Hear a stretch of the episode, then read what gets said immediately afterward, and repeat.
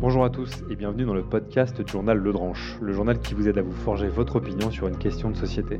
Au menu aujourd'hui, l'agriculture européenne a-t-elle besoin de plus d'innovation numérique Pour en parler, Juliette et Florent ont reçu Irène Tolleré, qui est députée européenne et membre de la commission agriculture du Parlement européen, et Benoît Biteau, lui aussi député européen, mais aussi paysan bio et agronome. Ce podcast, c'est l'enregistrement audio du live qui s'est tenu sur Twitch le 25 novembre dernier.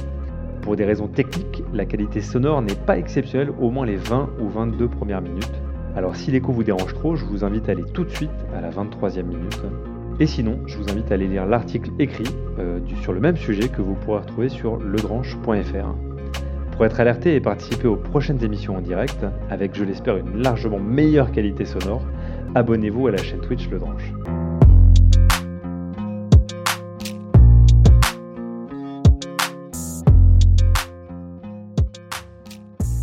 Hello à tous et bienvenue dans ce nouveau live Twitch. Donc aujourd'hui, c'est moi et Florent qui animons ce débat. Et le sujet du jour, c'est l'agriculture européenne a-t-elle besoin de se digitaliser? Donc à nouveau, c'est un programme qui est cofinancé par l'Union européenne, mais les points de vue qui vont être exprimés aujourd'hui n'engagent en aucun cas la responsabilité de la Commission européenne. Donc aujourd'hui, on a la chance d'être avec deux eurodéputés, donc Irène Tolleré et Monsieur Benoît Vito. Donc, je vais très rapidement les laisser se présenter avant qu'on aille plus en profondeur dans le sujet. Alors, je ne sais pas qui veut commencer, peut-être Madame Tolleré. Euh, bonjour, donc euh, je m'appelle Irène Toléré, députée européenne. Je siège donc dans la commission euh, agriculture, régionale et droits des femmes. Je suis issue du sud de la France, en Occitanie, à côté de, de Montpellier, et du milieu viticole. Et je m'intéresse beaucoup au sujet alimentaire. Donc Benoît Biteau, je suis paysan en Charente-Maritime, euh, donc sur la côte atlantique, euh, sur une zone que tout le monde connaît puisqu'on y produit de l'huître de Marraine-Oléron. Euh, je suis agronome de formation.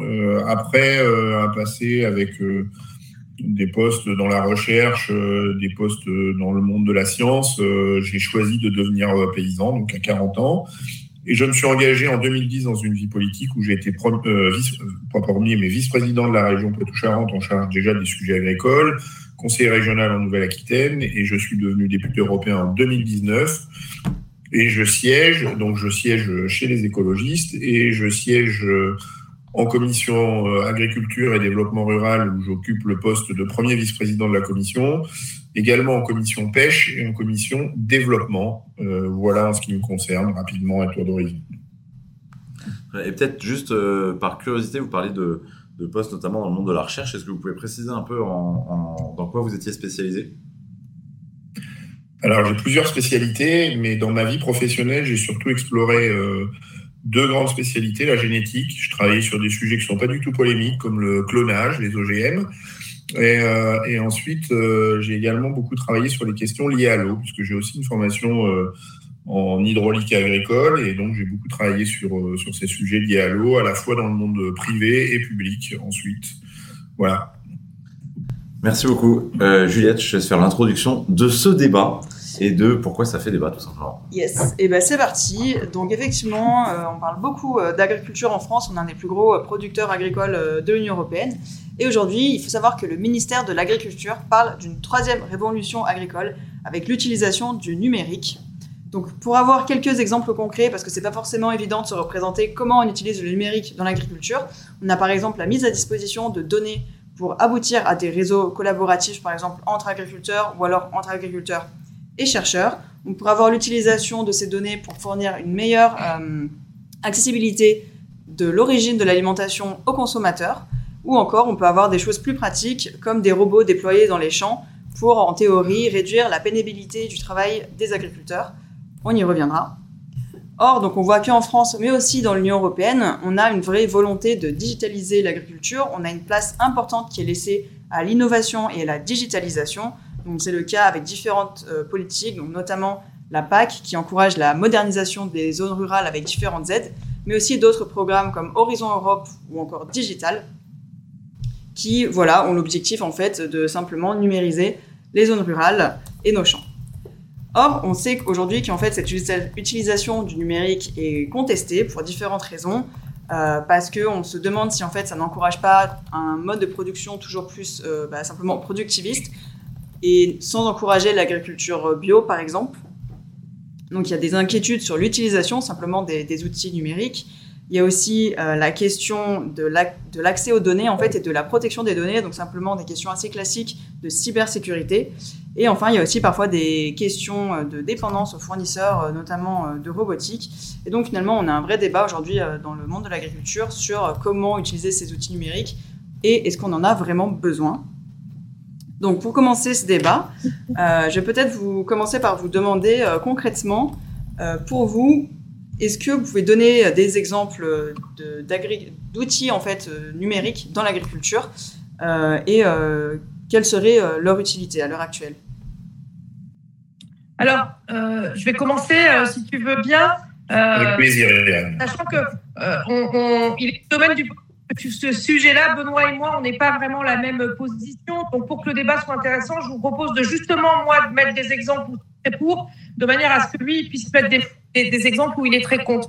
Typiquement, aujourd'hui, la digitalisation, c'est aussi, par exemple, euh, mieux connaître et remonter le climat. Aujourd'hui, par exemple, on peut avoir euh, numérique euh, à travers les, les, les satellites qui permettent de euh, mettre à disposition des agriculteurs des informations plus précises qui permettent de limiter des pertes d'intrants ou euh, mieux maîtrisée. Générale, d'être efficace, c'est-à-dire de mettre de doses très exactement au, bon endroit. la digitalisation, c'est aussi sur certaines agricultures une charge administrative beaucoup moins importante. typiquement, aujourd'hui, bien suite viticole, on a le problème de la traçabilité de la parcelle jusqu'au consommateur euh, du, la moindre goutte d'alcool.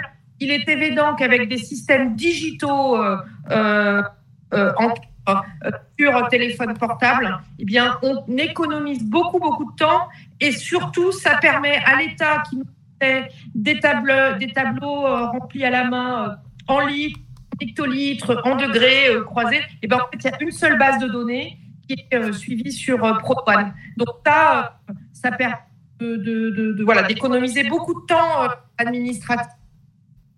Voilà, par deux je continue du coup, merci Irène. effectivement, c'est un, des sujets où on échange souvent avec Irène, on n'est pas toujours, n'est pas toujours d'accord. Moi, j'ai l'habitude de dire quand même que on ne peut pas être de façon manichéenne pour ou contre avec radicalité.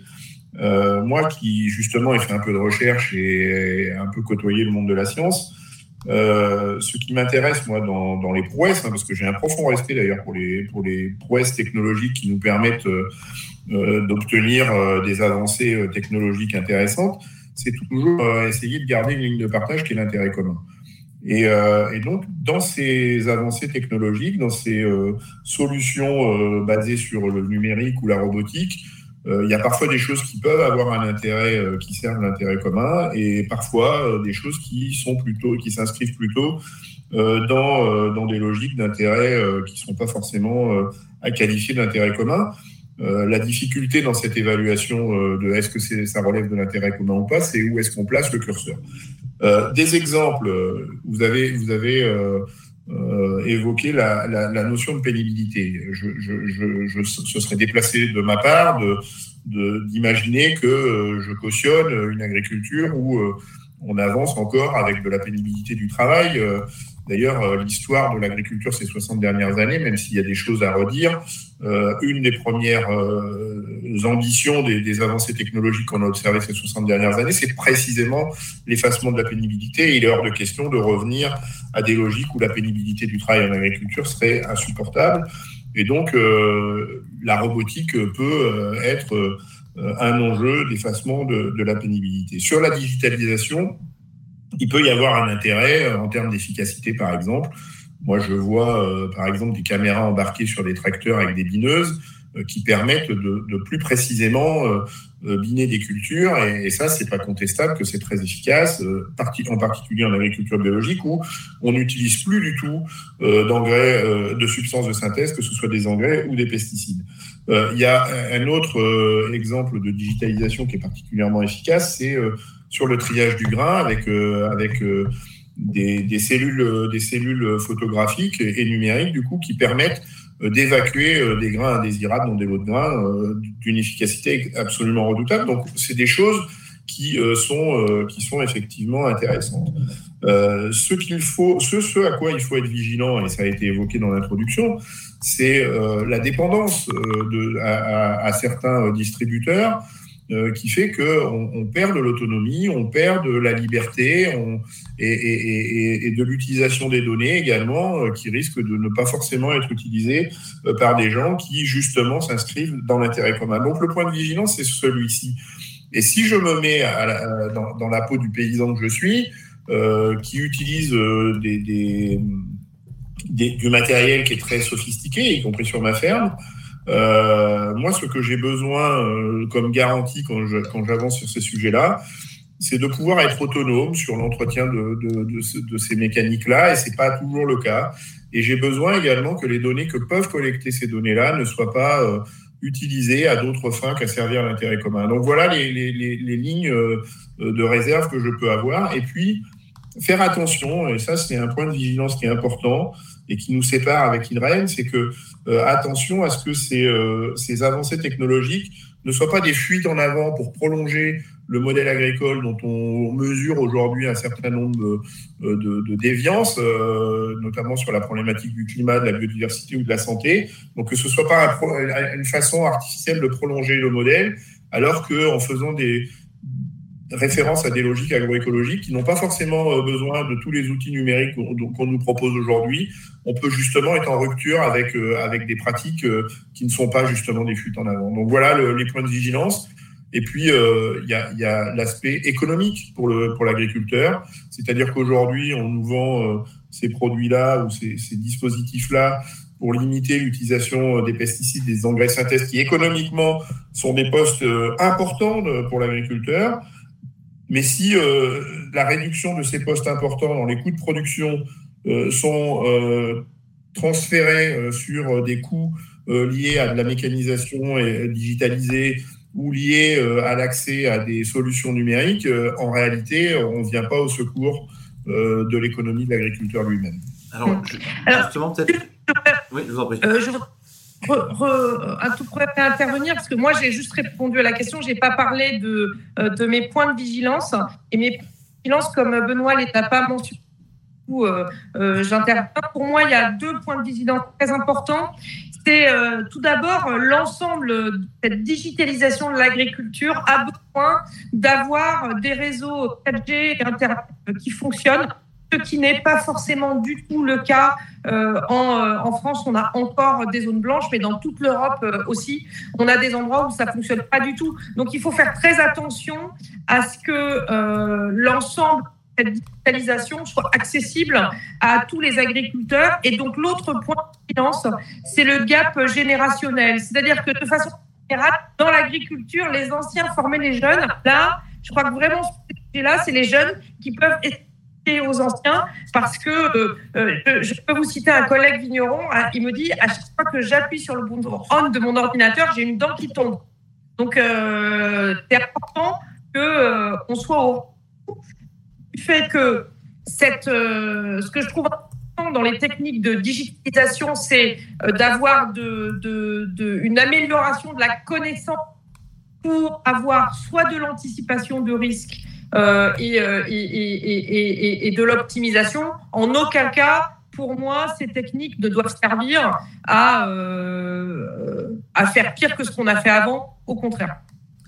Euh, peut-être peut-être juste une petite question euh, parce que je pense qu'on est beaucoup et moi le premier à, à pas forcément réaliser euh, quand, quand vous dites des, points de dépense importants alors vous avez parlé des pesticides mais, mais aussi notamment aujourd'hui des, produits numériques c'est quel ordre c'est quel ordre de grandeur? Par exemple aujourd'hui ce qu'on va les, les, les, intrants type pesticides ou même engrais, euh, ça représente quoi euh, en, valeur absolue et en pourcentage pour une exploitation?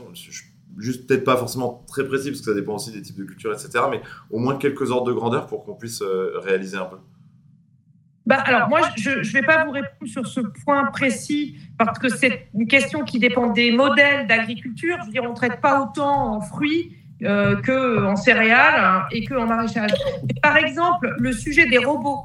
euh, c'est-à-dire l'automatisation euh, avec quelque part un, robot qui pourrait être euh, sous fonctionner à l'électricité par rapport à un tracteur traditionnel, on est comme qui rigole et sans aucune difficulté avec quelque chose qui coûte dix fois plus cher. Donc pour arriver à optimiser un investissement qui coûte dix fois plus cher, ça veut dire que la façon dont l'investissement doit être utilisé doit être plus avec une mise en commun euh, la digitalisation, compte tenu des coûts euh, d'investissement, peut amener à avoir une réflexion sur le partage du matériel spécialisé, notamment dans le cadre de la robotique. Euh, juste pour essayer de répondre à la question, j'ai évoqué le, binage avec une caméra embarquée, ça double le prix de l'équipement. C'est-à-dire qu'il y a la bineuse et après il y a l'interface hydraulique avec la caméra embarquée, donc c'est à peu près le double. C'est euh, quoi l'ordre de, grandeur? Est-ce que c'est quelque chose qui coûte 300 euh, euros, 1000 euros Une bineuse, euh, une bineuse en, moyenne, hein, une bineuse c'est autour de, de, 30 000 euros et l'interface hydraulique c'est à peu près 30 000 euros à nouveau. Oui, c'est ça, donc ça, donne une idée de, de l'investissement. J'ai pris l'exemple du triage aussi avec des cellules, des cellules optiques en gros, c'est à peu près le double, un trieur avec une cellule optique. Le gros inconvénient de la cellule optique, c'est que ça reste perfectible et que le débit de triage est beaucoup plus faible. Et donc, euh, euh, du coup, euh, parce que ça va beaucoup moins vite à trier, ça a un coût de triage qui est beaucoup plus élevé qu'un triage mécanique habituel. Donc, il y, a, derrière le numérique, il y, a cette question du coût. Euh, Irène a raison quand elle dit qu'on peut mutualiser. L'exemple de la bineuse, c'est quelque chose qui, est assez facile à imaginer parce que, en l'occurrence, avec une interface euh, hydraulique et une caméra, euh, on, a un débit de chantier plus important, donc c'est plus facile d'élargir les surfaces concernées et donc de, de mutualiser. Sur le triage, c'est plus compliqué parce que, comme je le disais, on a un débit, de, un débit de triage qui est beaucoup plus faible. Et donc, si en plus on augmente le volume parce qu'on a, on a mutualisé, ça, ça, commence à poser un vrai problème. Et, pourtant, euh, c'est quelque chose de très intéressant. Euh, question d'Internet, j'en profite tant qu'on est sur la question des coûts. Euh, on a entendu beaucoup de, chiffres et notamment, et notamment des chiffres assez bas. Délateur 51 demandait ça gagne combien un agriculteur en France? À peu près. On entendait beaucoup ce chiffre qui, avait circulé, je crois, au moment de la campagne présidentielle, que une partie, je ne me rappelle plus laquelle, j'aurais peur de, mais gagner moins de 500 euros un tiers, un tiers, un tiers. Un tiers, d'accord. C'est un tiers, un tiers qui gagne moins de 350 euros par mois. Oui, mais le problème, c'est que là encore, il n'y a pas une agriculture, il y a des agricultures. Bah, par exemple, je crois que le salaire moyen de la viticulture, c'est 3 000 euros par mois. Donc en fait, en fonction des agricultures et du fait que leur circuit, ils se sont organisés ou pas pour commercialiser un produit fini et transformé, on a un partage de la valeur qui est complètement différent. Typiquement, la filière lait, c'est la catastrophe. En revanche, la filière fromage, qui vend sous signe de qualité, ça marche très bien. Donc, il euh, n'y a pas, euh, de manière globale, euh, on peut considérer qu'on a effectivement un haut souci de rémunération sur la partie élevage et sur tous les produits, toutes les productions agricoles qui sont, entre guillemets, sur des marchés mondiaux et où on peut avoir à un moment donné le prix de vente qui se déconnecte du prix de production. Quand on est sur des agricultures euh, qui arrivent d'un côté à vendre euh, en direct, parce que quand on vend en direct, on rapatrie toutes les marges, ou qui se sont organisés pour euh, limiter les entrées concurrentielles, alors on a des niveaux de, rémunération qui sont très différents. C'est pour ça que très souvent, ça m'énerve quand on parle de l'agriculture, il y a des agricultures. Alors, sans contredire Irène, parce que ce, ce, qu'elle vient d'expliquer est, effectivement complètement vrai, hein, il y a pas c'est difficile de dégager, euh, de dégager une, tendance moyenne, hein, parce qu'en fonction des secteurs d'activité, il, y a, des, disparités très très importantes. Euh, Irène a évoqué uniquement l'aspect euh, commercialisation, prix de vente et donc quelque part chiffre d'affaires. il y a une autre entrée, et ça, ça, concerne directement le débat qui nous rassemble cet après-midi, c'est les coûts de production. C'est-à-dire que l'autre façon de, dégager du revenu pour l'agriculteur, c'est bien sûr de faire du chiffre d'affaires et, Irène a expliqué euh, tous les aléas qui pouvaient euh, tourner autour de la réalisation du chiffre d'affaires, mais il y a aussi euh, l'aspect coût de production, c'est-à-dire ce qu'on défalque du chiffre d'affaires pour calculer ce qui reste effectivement dans le porte-monnaie du, producteur. Et là, on a aussi des fluctuations importantes en fonction des secteurs d'activité. Et, et les intrants, ce qu'on appelle les intrants, c'est-à-dire les pesticides, les engrais, mais aussi la nourriture qu'on peut donner à des élevages quand on nourrit des animaux à l'auge, euh, fait que euh, on, a, on, a, des disparités de coûts de production et que plus en, fonction de la fluctuation de ces coûts de production, eh bien euh, le revenu peut, peut, être impacté positivement ou négativement. Et, et c'est le point de vigilance que je voulais vous donner tout à l'heure, c'est-à-dire qu'aujourd'hui, ces intrants, que ce soit les pesticides, les engrais de synthèse ou l'alimentation du bétail, peuvent représenter une part importante euh, du, chiffre d'affaires et donc euh, venir euh, impacter très négativement le revenu des agriculteurs. Il faut être vigilant en cherchant à limiter ces intrants avec de la robotique ou du numérique qui, qui permettrait des réductions de doses, par exemple, à ce que le, le, le, gain gagné sur la réduction de l'acquisition de ces intrants-là ne soit pas euh, englouti dans euh, le, support ou le, coût de, cette numérisation ou cette robotique. Donc euh, voilà, c'est un point de vigilance important euh, si vraiment on veut agir dans l'intérêt du revenu des agriculteurs.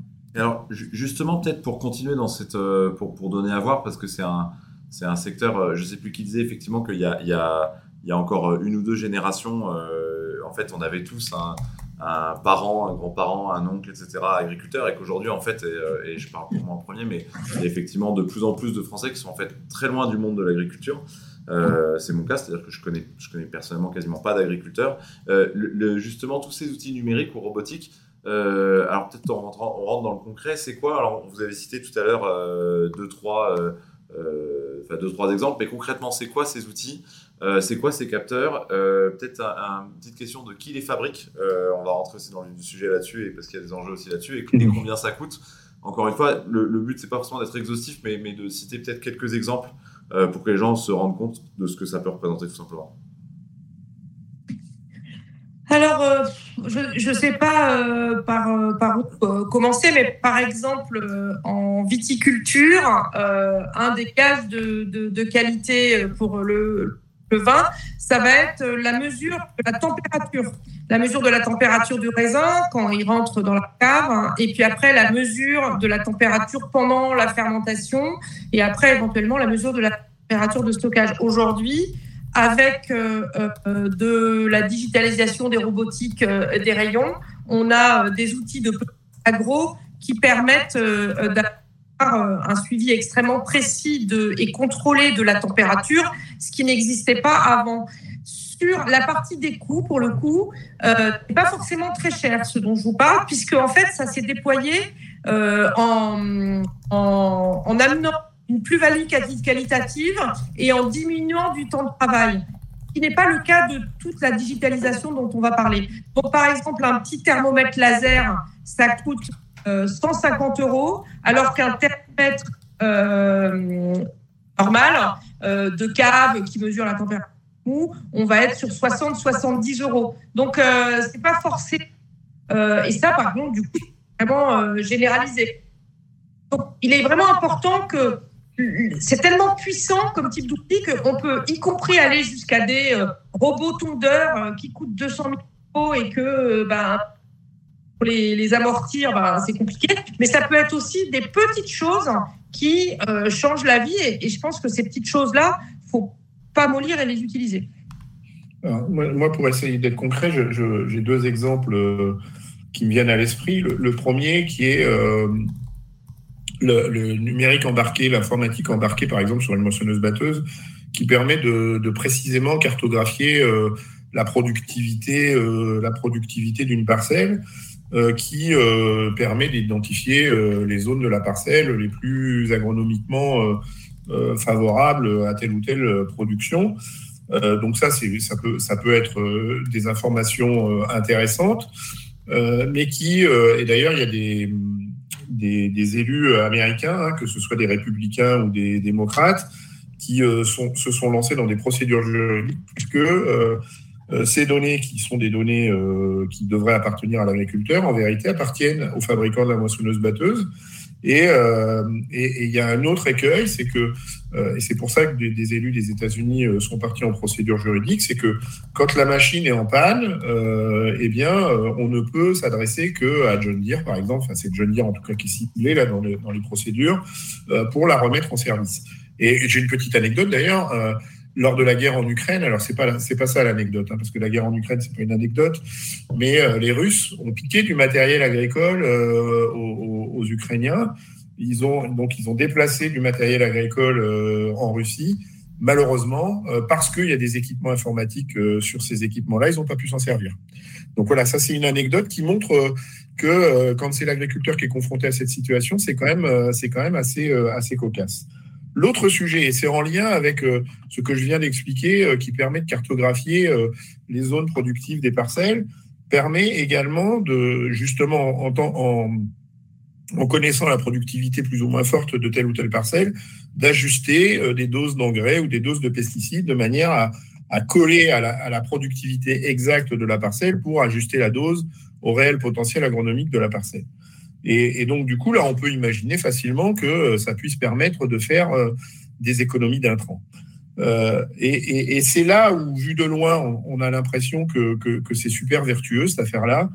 Sauf que moi, ce qui m'intéresse, c'est justement de niveler la, productivité des parcelles et donc de travailler sur, des solutions agroécologiques qui permettent de tirer vers le haut toute la productivité de la parcelle sans avoir recours aux, engrais de synthèse. C'est pour ça que je vous parlais de fuite en avant tout à l'heure, voire d'un aiguillage qui nous détourne euh, des vraies euh, approches agro, agroécologiques qui, au motif qu'on a euh, des solutions numériques ou des solutions informatiques très poussées, très abouties, peuvent conduire effectivement à des réductions de doses, mais les réductions de doses ne sont pas forcément des solutions qui tirent des, des pratiques agroécologiques vers euh, vers l'autonomie de l'agriculteur, vers davantage de revenus pour l'agriculteur et vers euh, euh, un, un, paramètre que moi je trouve excessivement stratégique et central, qui est la fertilité des sols. Euh, C'est-à-dire que la fertilité des sols, c'est pas apporter des éléments extérieurs au sol, mais c'est de travailler sur la fertilité intrinsèque du sol. Et heureusement, ça, c'est pas la, la, les solutions numériques qui nous apportent la réponse. Alors, je voudrais réintervenir parce que euh, par rapport à ce qu'il vient de dire, les cartes satellitaires, elles permettent aussi d'identifier avec une grande précision pour, euh, par exemple, des filières euh, à fruits, l'endroit où la maladie va commencer. On est à ce niveau-là de, précision, ce qui veut dire que, en fait, indépendamment de l'ajustement sur les, maladies des plantes fruits, on peut avoir des débuts d'attaque. Et si à un moment donné, on a une connaissance vraiment précise pour traiter juste à l'endroit où il y a la maladie, ça permet de ne pas aller du tout ailleurs. Donc, euh, euh, et d'éviter que la maladie se propage. Donc ça, c'est quand même quelque chose qui est euh, important. Euh, et c'est dans ce sens-là que nous devons euh, penser l'avenir de l'utilisation de ces techniques et non pas un espèce de, truc moyen pour utiliser des, pesticides.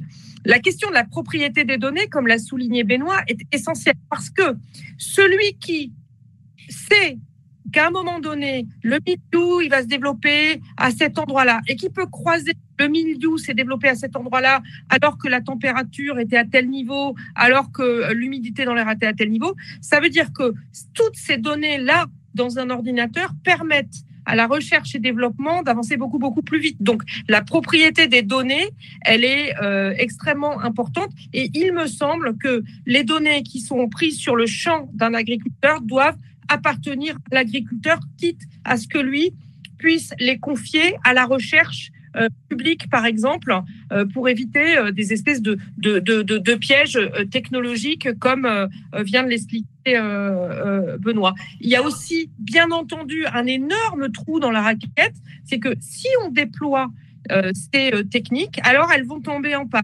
Par contre, aujourd'hui, au niveau des réseaux de maintenant apprentissage, euh, euh, Pour l'instant, on n'est pas du tout sur euh, un déploiement sur le territoire européen.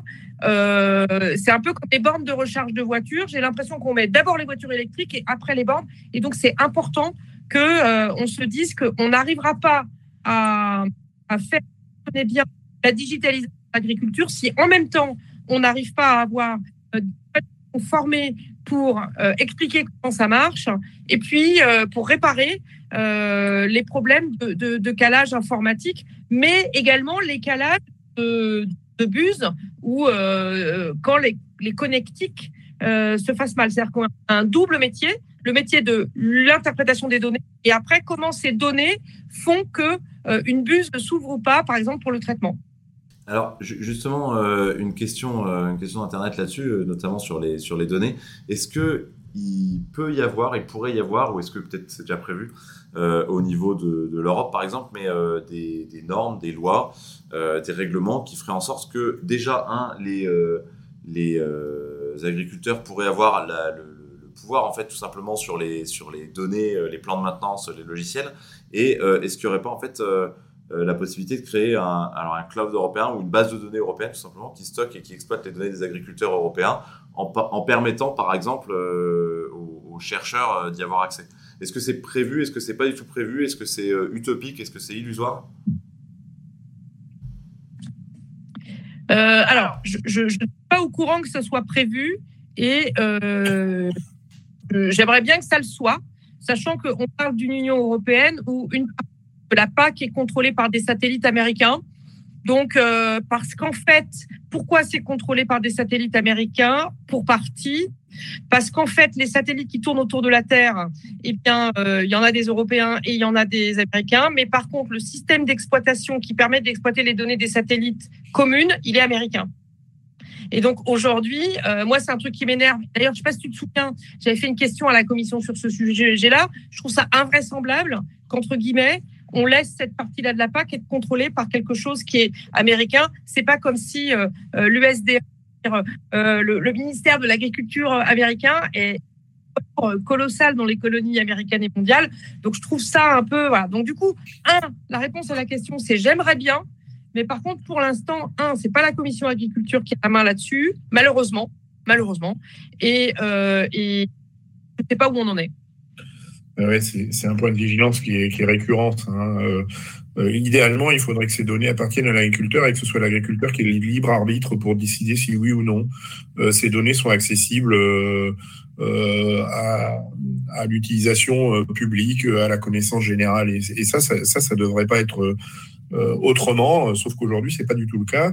Euh, Irène parlait des contrôles PAC. On a même eu des contrôles PAC organisés, organisés par des sociétés coréennes hein, sur des, des, des, des relevés géographiques, et c'était c'était des, des entreprises coréennes qui qui faisaient le traitement le traitement de, de ces données-là. Donc là, on a un vrai problème de de, propriété de la donnée qui, qui, est un vrai sujet et qui est un sujet qu'on n'a pas malheureusement encore euh, réglé et qui, qui, est un vrai sujet d'inquiétude, à mon avis, sur euh, l'avènement du numérique. Et ce serait dommage que ce sujet-là soit euh, le blocage à des solutions qui peuvent être intéressantes. Moi, je reprends ce que tu, disais, Irène, sur la cartographie. tu as pris l'exemple de, la lutte contre une maladie. On peut aussi cartographier des zones qui soient plus gélives que d'autres hein, et donc qui permettent euh, d'accompagner euh, l'encépagement de telle ou telle zone viticole.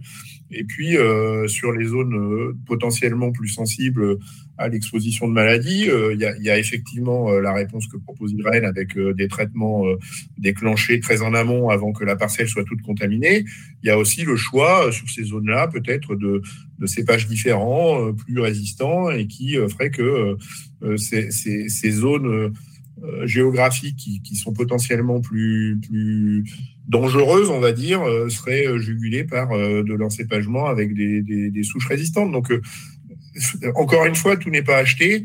c'est juste que c'est ma ligne de partage, la ligne de partage que je propose depuis le début de, cette rencontre, c'est de vérifier que tout ça sert d'abord l'intérêt commun. Alors, question, question très, très concrète, vous disiez, c'est pas la commission agriculture qui a la main là-dessus. Euh, est-ce que, est que vous pouvez faire quelque chose au niveau, vous êtes tous les deux députés européens, euh, je le rappelle, est-ce que, le, le, Parlement européen, du coup, peut faire quelque chose là-dessus? Et si non, dans ce cas-là, qui le peut? C'est une question peut-être très naïve. Le Parlement euh, européen peut faire quelque chose là-dessus. Cependant, ce que je disais, c'est pas la commission agriculture qui a la main, c'est que de manière, pour moi, très très aujourd'hui, nous sommes organisés en, en, en commission et quand on a des sujets transversaux, on essaye d'identifier des commissions qui ont des partages de, compétences. Et si je puis me permettre, on a euh, des débats très, euh, comment dire, euh, masculins, avec pas très viril sur quelle, commission a une compétence sur quoi.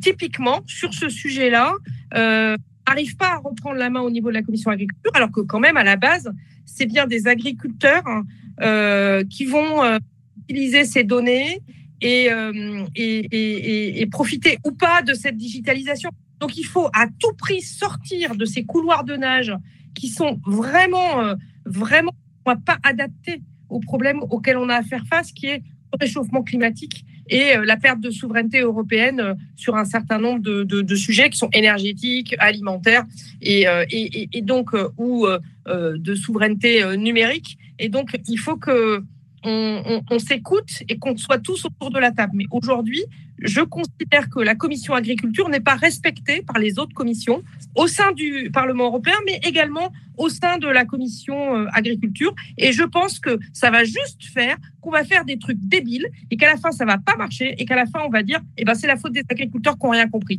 Les agriculteurs, comme vous l'entendez avec euh, Benoît et moi, on a une petite idée de euh, ce qu'on peut faire avec ces choses-là et il est important euh, par exemple sur cette histoire de protection des données, voilà, c'est pas euh, la liberté de penser ou, l'état de droit, c'est à un moment donné la production de notre nourriture avec ces, euh, nouvelles techniques. Et si on n'a pas la protection des données, alors on offre nos aux Américains, aux Coréens, ceux qui sauront euh, l'utiliser. Et du coup, on va créer une dépendance qui aujourd'hui n'existe pas sur parce qu'on va utiliser ces techniques. Donc si la digitalisation de l'économie, c'est une perte de souveraineté agricole parce que ce seront des États tiers qui ont un État, qui ont un intérêt à vendre de la nourriture en Europe, qui vont expliquer comment on doit fonctionner, alors il ne faut pas le faire.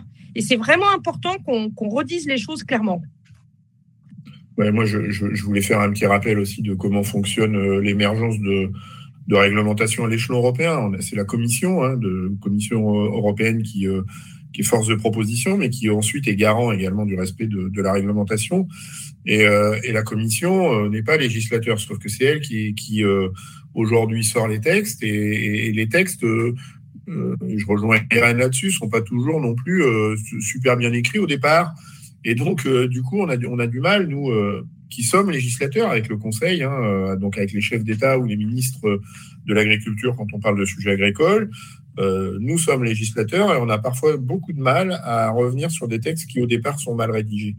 Et, donc c'est là une, des difficultés. Donc euh, bien sûr qu'on a un, peu de pouvoir malgré tout, mais euh, l'Union européenne a, les vertus d'une démocratie poussée, très loin, mais aussi les limites de dans cette démocratie qui, va très loin, du, rôle que joue la Commission européenne, de, du rôle des deux législateurs, des deux co-législateurs que sont le Conseil et le Parlement européen, qui sont pas toujours alignés et qui fait que parfois on a des textes euh, qui ressemblent au plus petit dénominateur commun et qui donc du coup, parce que c'est le plus petit dénominateur commun, peuvent manquer d'ambition.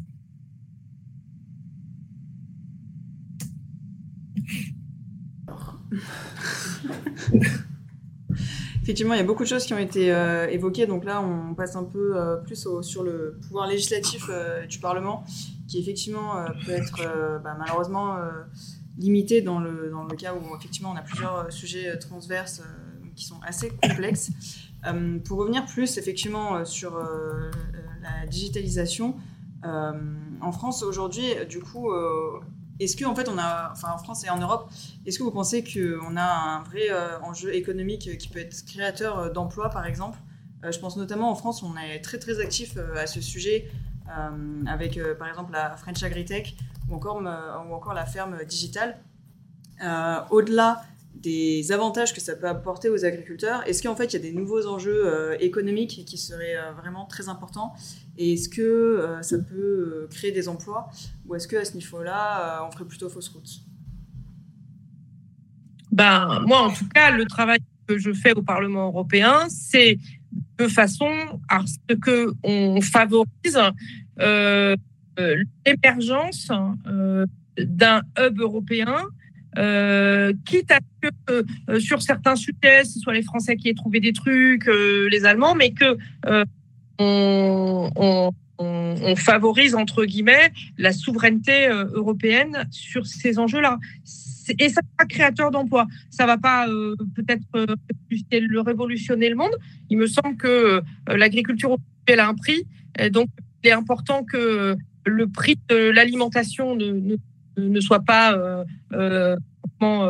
multiplié par 10. Donc peut-être que aussi on pourrait travailler avec ces sur la lutte contre le gaspillage alimentaire euh, en travaillant euh, à partir du moment où on a des données qui permettent euh, de suivre avec précision beaucoup beaucoup de, de, produits. Alors c'est peut-être des choses qui peuvent nous aider à faire des économies de gâchis alimentaire. Donc oui, il faut favoriser un hub européen. Oui, ça peut créer des emplois, mais pour ça, il faut qu'on accompagne par des politiques publiques bien foutues. Donc je reprends ce que disait moi on a des textes qui sont pas bien rédigés, et, euh, pour qu'on arrive à ces résultats. Mais ça ne sera pas tout cuit tout seul du ciel. Moi, j'ai des points de vigilance hein, sur cette question. Effectivement, ça peut créer de l'emploi, mais il faut vérifier euh, dans quel secteur d'activité ça en crée et vérifier euh, la balance que ça crée. En, en, agriculture, il s'avère qu'on a un, vrai sujet démographique, un vrai sujet de renouvellement des générations d'agriculteurs. Et il ne faudrait pas que, cette aventure numérique euh, soit une aventure supplémentaire qui participe euh, à l'atténuation de, la, démographie agricole. Donc euh, que, ça dissuade parce que c'est trop cher, euh, parce que c'est la volonté aussi parfois de dire, euh, bah, parce qu'on a du numérique, euh, on peut conduire des, structures beaucoup plus vastes que des, petites structures familiales qui sont peut-être moins technologie, technologiquement, je vais y arriver, abouties. Et donc, du coup, il faut, s'assurer de ce point de vigilance. C'est-à-dire que moi, quand on parle d'emploi, j'aime bien qu'on, Irène disait tout à l'heure, il ne faut pas qu'on soit chacun dans notre couloir de nage, il faut qu'on soit dans une approche globale. Et, au sujet de l'agriculture, l'approche globale, c'est bien sûr euh, le nombre d'agriculteurs sur lesquels on s'appuie pour produire notre nourriture, mais aussi euh, ce qui gravite autour. Et il ne faudrait pas que ce qui gravite autour soit, soit, euh, soit prenne, le, le pas, soit dominant sur la population, la démographie agricole. Donc ça, c'est un point de vigilance. Le deuxième point de vigilance, il est toujours dans cette approche globale, dans cette volonté de, chercher à, ce que l'agriculture, au-delà d'embrasser euh, l'enjeu de souveraineté alimentaire qui est fondamental, euh, soit aussi au rendez-vous de l'histoire sur les sujets du climat, de la biodiversité et de, la santé. Et donc, vérifier que ces outils numériques qu'on pourrait mettre à notre disposition, ces outils robotiques, euh, soient aussi engagés dans ces logiques-là et qu'ils ne soient pas le prétexte à vouloir prolonger des, logiques agricoles basées sur des solutions qui nous éloignent de la bonne réponse sur le climat, la biodiversité ou la santé. Donc, et c'est par exemple euh, les, outils qui permettent des réductions de doses. Moi, je pense que la réduction de dose, euh, euh c'est pas la, réponse ultime. La, vraie réponse, c'est se passer des substances dangereuses, parce que les substances dangereuses le sont pour notre santé, mais aussi pour la biodiversité et le climat. Et donc, euh, si, le numérique nous aide à ça, pourquoi pas? Si c'est juste pour essayer de prolonger des logiques agricoles qui ne s'inscrivent pas dans, ces logiques que je viens d'essayer de décrire, euh, j'ai un point de vigilance sévère. Je, voudrais encore donner un exemple très c'est sur les robots de traite, par exemple. Les robots de, de, traite, un, un, éleveur, on va considérer euh, sur un, un, en fait, il a 1h30 de, entre 60 et 120 vaches, il a 1h30, euh, 2 heures de traite le matin, 1h30 le, le soir, et entre les deux, il est peinard. S'il a un robot de traite, effectivement, il va avoir moins de temps. En revanche, il va toujours avoir besoin d'avoir quelqu'un en permanence sur l'exploitation parce que ça peut tomber en, panne à tout moment. Donc, euh, il faut qu'on fasse vraiment attention à ce que euh, ça accompagne vraiment euh, une amélioration de la situation des agriculteurs au niveau économique.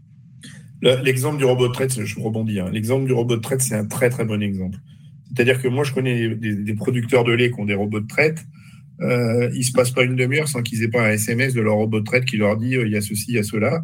Et donc, ils sont devenus vraiment esclaves du, système.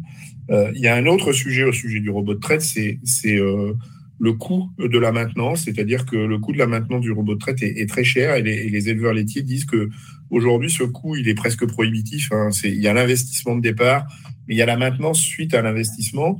Et, et quand les six ou sept premières années, ils cumulent les deux les deux enjeux économiques d'amortissement de, et de maintenance, c'est extrêmement cher.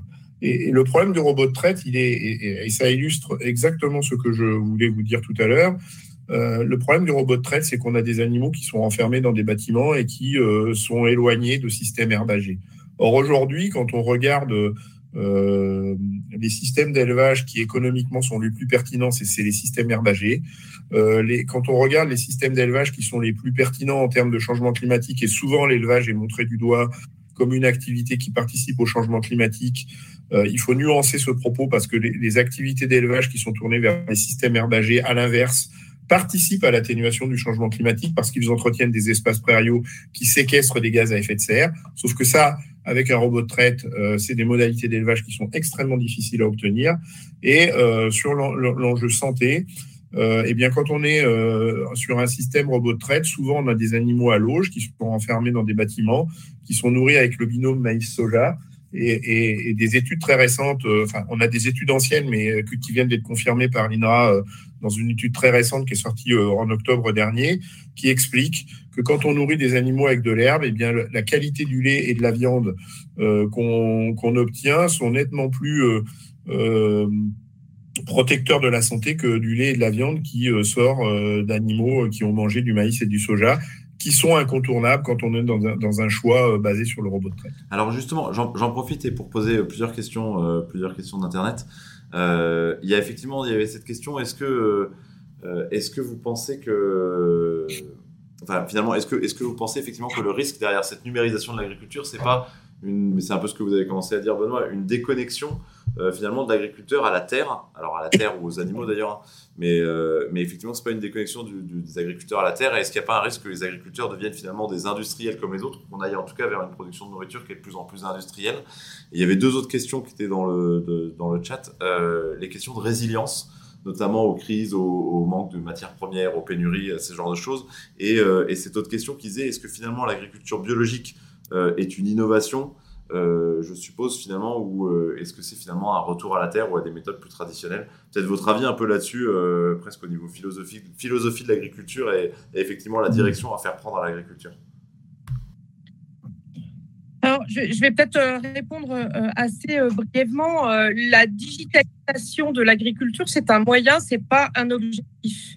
Donc, les moyens, et d'ailleurs, de manière plus large, euh, la digitalisation euh, dont on parle aujourd'hui, demain, ça sera une autre innovation que quelque chose aura été inventé qu'on ne connaît pas encore aujourd'hui.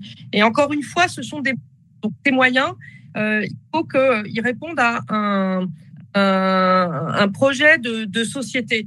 Il est évident qu'aujourd'hui, l'Union européenne, elle s'est engagée dans le pacte vert et la stratégie de la ferme à la fourchette. Donc, le fait euh, maintenant, avec un rajout qui est souveraineté alimentaire, euh, qu'on on, veut améliorer la qualité de notre alimentation, y compris son impact sur la santé totale, y compris environnementale. Donc, ce qui est vrai pour le robot de retraite n'est pas vrai pour les robots tondeurs, par exemple. Et en agriculture biologique, euh, si on a un agriculteur biologique qui a des panneaux solaires et que ces panneaux solaires permettre à un robot tondeur euh, d'éviter euh, la propagation d'herbes, eh ben, c'est peut-être pas très sexy, ne s'empêche que euh, ça permettra à cet agriculteur de sortir des bons produits et de pas se casser le dos à enlever les herbes manuellement ou avec des produits herbicides autorisés en bio. Déjà, moi, je, trouve que là, cette question, je sais, je faut remercier l'internaute de l'avoir posée elle, elle, touche les fondamentaux et je pense qu'on est au cœur du débat. Euh, moi, je n'oppose pas agriculture biologique euh, et autres formes d'agriculture. Ce qui m'intéresse, c'est l'agroécologie. C'est la science qui permet euh, de, coopérer avec la vie. Et du coup, l'agriculture biologique devient une conséquence. C'est-à-dire, alors, j'aurais pas dû dire j'oppose. Euh, j'aurais dû dire ce qui m'intéresse. Enfin, ce qui m'intéresse moi dans le débat, c'est pas de d'être l'ambassadeur de l'agriculture biologique, c'est d'être l'ambassadeur de l'agroécologie qui fait que l'agriculture biologique devient une conséquence. C'est-à-dire que quand on fait bien de l'agroécologie, euh, on peut faire venir le certificateur à l'agriculture biologique et on va être certifié à l'agriculture biologique. Et donc, ce, qu'on doit rechercher quand on fait le, métier d'agriculteur, c'est justement ces pratiques agroécologiques qui nous permettent d'arriver au, bout du bout en conséquence, et c'est bien une conséquence, à la certification de l'agriculture biologique. Si j'insiste, c'est que euh, faire le choix de l'agriculture biologique en se contentant de regarder le cahier des charges de l'agriculture biologique qui supprime euh, les pesticides, qui supprime les engrais de synthèse, euh, c'est voué à l'échec. C'est-à-dire que si on ne crée pas les alternatives agronomiques justement à l'utilisation des pesticides et des engrais de synthèse, eh bien on alimente les statistiques désastreuses de ceux qui échouent en bio. On alimente les statistiques désastreuses de ceux qui disent que en agriculture biologique on a des chutes de rendement. Et donc, euh, c'est pour ça que moi, je trouve que le sujet central, le sujet fondamental, c'est l'agroécologie. Et si, à la marge, euh, l'utilisation du numérique ou de la robotique peut permettre de, rajouter des compétences agroécologiques qui vont conduire à la, certification AB, moi, je suis pas fâché. Moi, les agriculteurs qui viennent sur ma ferme, euh, qui souvent pensent que les agriculteurs bio sont euh, des barbus chevelus qui prennent une douche froide une fois par semaine euh, avec une bougie euh, et qui sont revenus à la bêche et à l'attraction animale. le, premier, le premier truc qui les, qui les interpelle quand ils arrivent chez moi, c'est le niveau de technicité du matériel que j'utilise pour faire de l'agroécologie. Alors effectivement, ça a un coût, mais que je, que je mesure, hein, c'est-à-dire que je mesure l'efficacité de, de l'investissement que j'ai pu faire. Mais c'est l'agroécologie le centre du sujet. Et j'insiste, l'agriculture biologique doit être, une, doit, être une conséquence de pratiques agroécologiques abouties avec des logiques agronomiques euh, bien, bien, bien, euh, bien construites. Et du coup, ça, ça répond à la deuxième question, c'est-à-dire que quand on se pose la question de l'agroécologie, on est obligé euh, d'être dans un métier où on se reconnecte à la terre, pour ceux qui en, qui en seraient déconnectés, et qui font que justement, on utilise, Irène l'a bien dit, euh, ces outils comme des outils et non pas comme une, une, euh, un objectif en soi. Et, du coup, ça évite euh, l'écueil qui consiste à, se déconnecter de la terre, à se déconnecter de la relation avec les animaux.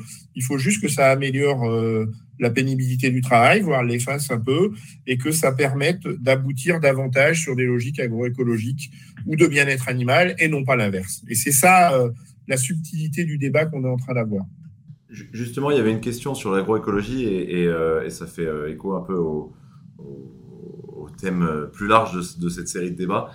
Est-ce que l'agroécologie n'a pas été un peu oubliée dans la politique agricole commune, enfin la nouvelle version, le nouveau volet de la politique agricole commune qui vient de démarrer? Question d'Internet. Qu'est-ce que vous en pensez peut-être? Alors, la, politique agricole commune, elle date de 1962, hein, donc elle a 60 ans. alors, on peut toujours faire mieux, mais ce qu'on a voté, c'est mieux que ce qu'on avait avant. Donc voilà. Donc moi je dis que la PAC, fallait la voter pour une chose, c'est au moins on a le droit à l'erreur.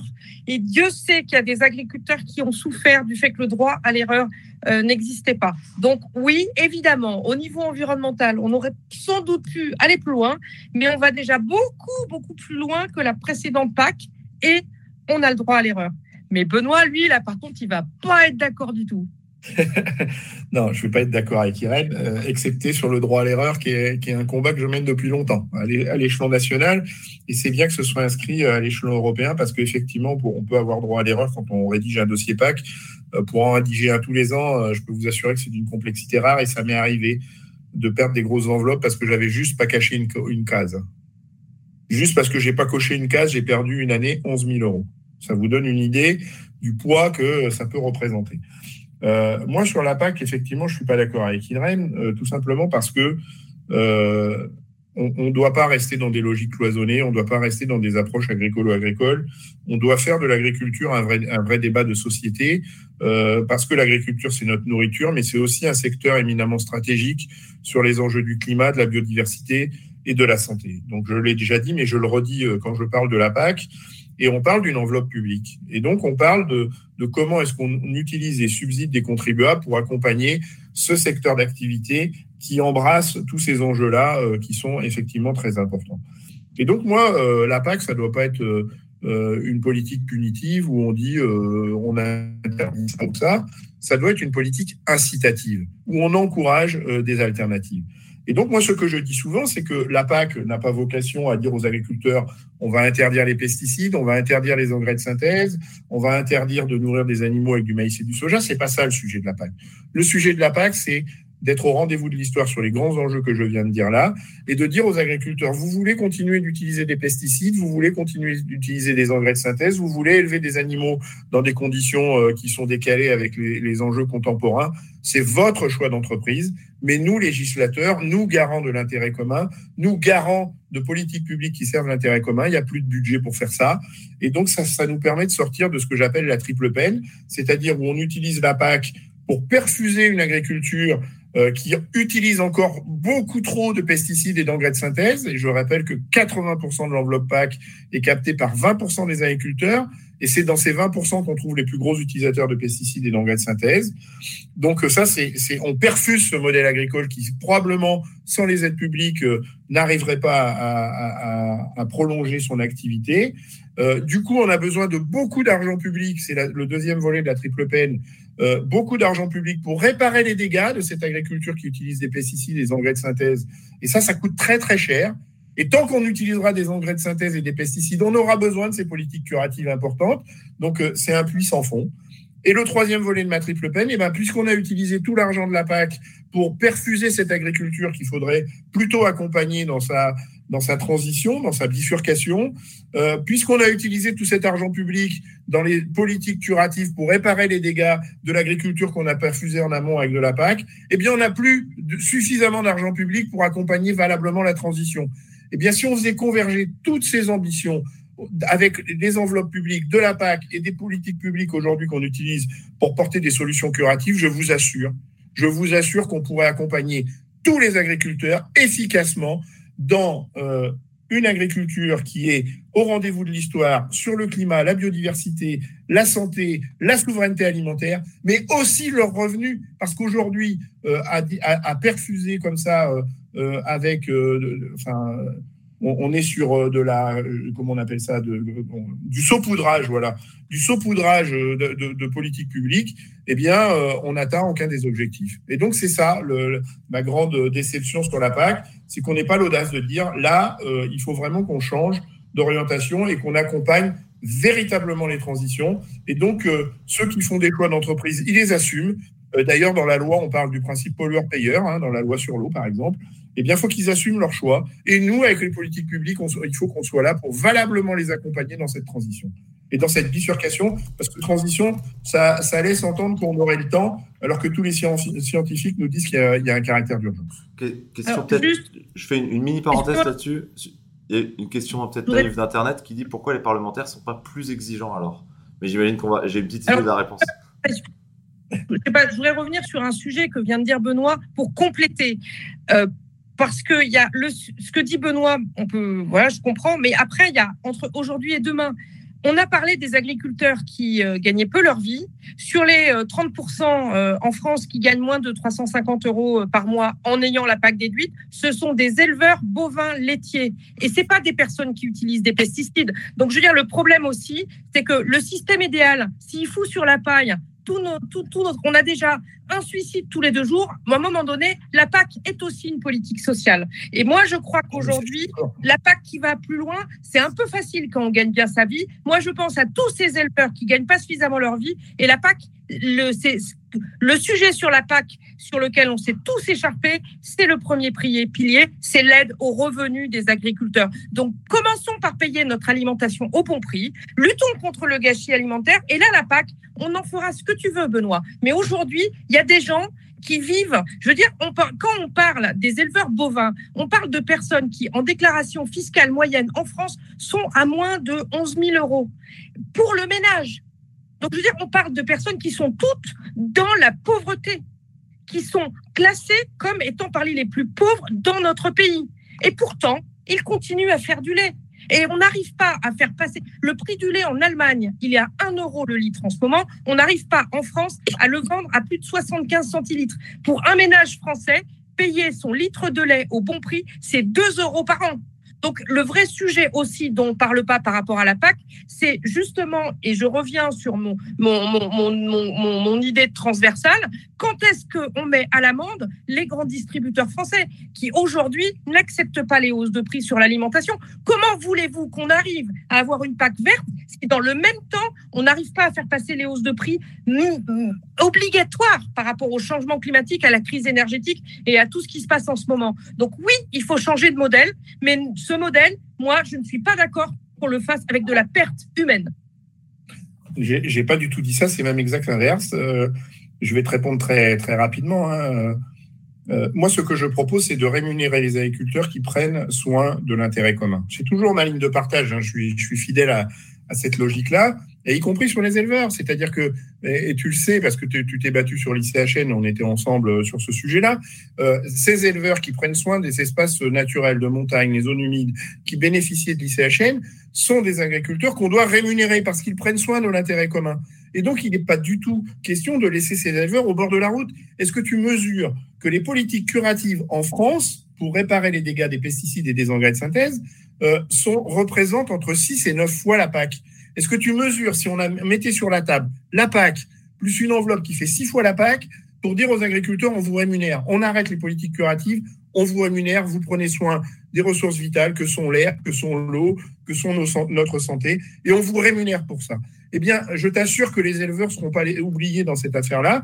On en donnera sûrement beaucoup moins aux céréaliers qui utilisent beaucoup de pesticides et des engrais de synthèse, mais je, pense au contraire que en mutualisant ces deux, enveloppes, en la répartissant avec cette clé de répartition qui consiste à dire on vous rémunère parce que vous prenez soin de l'intérêt commun, on, amplifie sérieusement le, revenu de ceux qui sont les plus en difficulté aujourd'hui.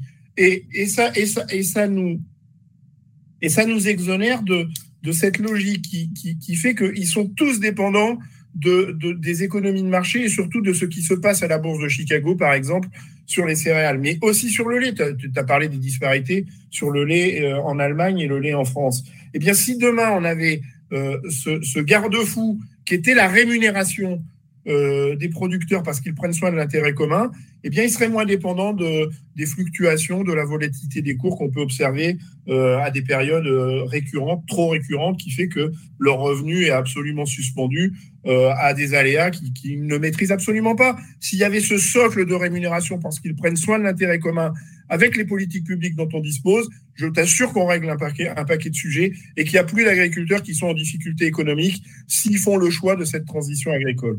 Et pourquoi on ne peut pas changer, pour répondre à la question de Florent, pourquoi on ne peut pas changer euh, moi, moi, j'ai envie de changer et ça se sent, j'espère, dans le discours que, que je porte et dans la, la passion que j'y mets. Euh, c'est que moi, je suis profondément attaché à la démocratie et que quand ces textes de loi arrivent euh, dans les arbitrages démocratiques, eh bien, forcément, aujourd'hui, euh, la majorité n'est pas encore tournée euh, vers les logiques que, en tout cas, moi, je défends. Mais il y a des sujets où on, est, on se rejoint avec Irène. Hein. On, est, on, est, on, est, on est les meilleurs ennemis du monde, j'ai envie de dire. Euh, et donc, et donc on, arrive à, à, échanger tous ensemble. J'essaie de la convaincre, elle essaie de me convaincre. mais c'est le jeu de la démocratie. C'est-à-dire que quand la démocratie s'exprime, aujourd'hui, on a une majorité qui est très conservatrice et qui n'est pas prêt à faire le pas de géant que moi, j'aimerais qu'on fasse sur les sujets de, l'agriculture. Et si j'attends ce pas de, géant, c'est parce que je pense qu'il y a urgence et c'est pour ça que le pas devient de plus en plus important parce que le fossé est de plus en plus large. Peut-être on, approche, c'est un, très beau, euh, je ne sais pas si ce sera le mot de la fin, mais en tout cas c'est une très belle phrase de, conclusion et effectivement euh, on l'aura compris, euh, on aura compris votre positionnement. Peut-être euh, chacun, pour, revenir un peu sur le sujet du débat, peut-être chacun en, en 30 secondes à peu près, lors de grandeur, euh, un peu le mot de la fin sur cette question qui est, euh, euh, le numérique dans l'agriculture. Et aussi pour, résumer, pour ceux qui seraient arrivés en cours de route, est-ce que vous pouvez nous, résumer votre position en, en, en 30 secondes?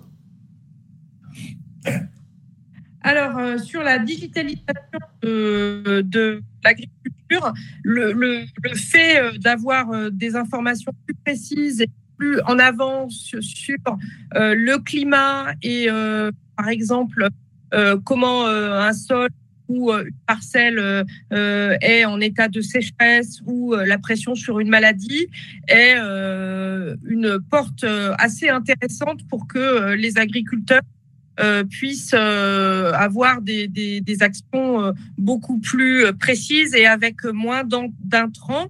Et donc, ça, va dans la bonne direction.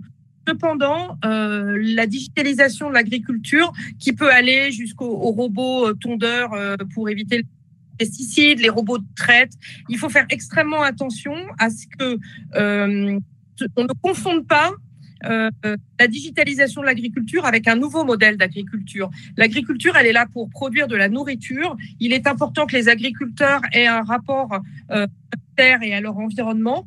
Mais euh, s'il y a des outils modernes qui leur permettent de moins euh, d'avoir leur vie, moins de pénibilité, alors ceux-là, il faut les développer avec des énormes points de vigilance qui sont la propriété des données euh, issues.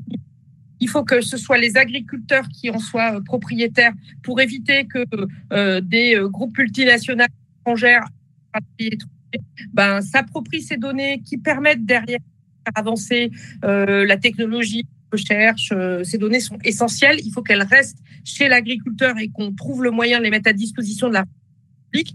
On a également le sujet de, euh, des réseaux d'apprentissage et en même temps des réseaux de réparation de tous ces outils pour lesquels aujourd'hui on n'est pas du tout au rendez-vous. Or, si on déploie une agriculture euh, euh, plus digitale, il faut à tout prix, compte tenu des investissements qui coûtent beaucoup beaucoup plus cher, que si ça tombe en panne, il y ait un réseau euh, précis pour accompagner l'agriculteur face à cette panne, euh, parce que sinon, bah, finalement, quelque chose tombe pas en panne, et eh ben peut-être que c'est une très bonne solution pour l'agriculteur. Donc c'est un moyen, attention, ce n'est pas un objectif. je, vais, essayer de dire un mot de conclusion, effectivement. Euh, l'agriculture est, un secteur qui devient, euh, qui, a toujours été, mais qui devient peut-être encore plus encore aujourd'hui, euh, un secteur éminemment stratégique sur les enjeux de souveraineté alimentaire, c'est évident, mais également de climat, de biodiversité, de santé. Et donc, euh, on doit s'attacher à ce que euh, cette agriculture euh, soit au rendez-vous de l'histoire sur ces grands enjeux et donc puisse permettre de, faire sa bifurcation pour que l'ensemble de ces enjeux soient satisfaits dans les pratiques agricoles. Le numérique peut être une réponse, mais il faudra effectivement, Irène les a, les a donnés, vérifier un certain nombre de points de vigilance. Je ne vais pas les redire, je suis d'accord avec elle sur les points de vigilance qu'on doit avoir. Et donc, moi, euh, l'objectif, je crois, de, de cette aventure numérique, de cette aventure robotique, c'est de servir des logiques qui vont vers davantage l'agroécologie, qui nous éloignent des pesticides, des engrais de synthèse, et qui permettent la bifurcation, euh, la bifurcation des pratiques agricoles, euh, qui soit également au service euh, du, revenu digne des paysans. Et donc, euh, à ces conditions-là, et seulement à ces conditions-là, on peut explorer euh, cette hypothèse-là mais il faut qu'elle soit au service de, de, cette bifurcation et de l'agroécologie. Et, et, donc, c'est ça, je pense, le, le défi de, de, la modernisation de l'agriculture euh, qu'on qu qu espère, surtout quand on met beaucoup d'argent public sur la table. C'était une, une, très belle conclusion. Merci beaucoup euh, à vous deux euh, d'avoir été là. Merci à vous pour ce live. On était très heureux d'avoir des eurodéputés qui connaissent aussi bien le fonctionnement euh, des institutions européennes pour débattre de ça. D'ailleurs, le mois prochain, on va avoir un autre euh, débat sur euh, l'agriculture biologique cette fois. Donc, on a déjà un peu parlé aujourd'hui. N'hésitez pas à venir, ce sera le 16 décembre. Et normalement, on aura également un autre eurodéputé. Donc, ça devrait encore être assez intéressant. Je ne vous dévoile pas encore son identité, mais c'est déjà prévu.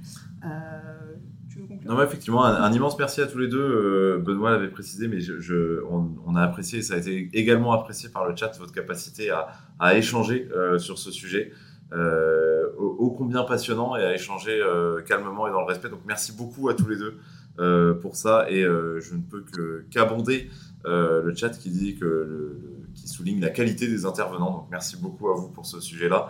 Euh, J'invite bien sûr bah, à vous suivre sur les réseaux sociaux ou à suivre plus généralement les travaux que vous accomplissez, notamment au Parlement européen, euh, à lire le débat oui. écrit du Dranche. Je vais le montrer, mais vous avez, euh, vous avez été contacté parce que vous avez contribué à cette, euh, au débat, à ce débat dans la version papier du Dranche euh, que vous pouvez retrouver si vous êtes abonné, commandé à l'unité ou, ou, bien sûr retrouver en PDF sur notre site. le débat est également publié sur notre site.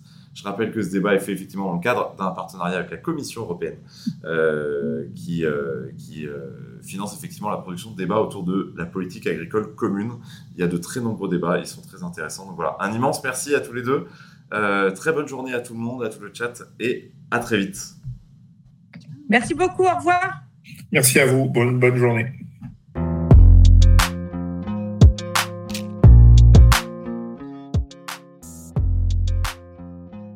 Ce podcast est réalisé par l'équipe du journal Le Dranche, le seul journal qui présente le pour et le contre de chaque sujet.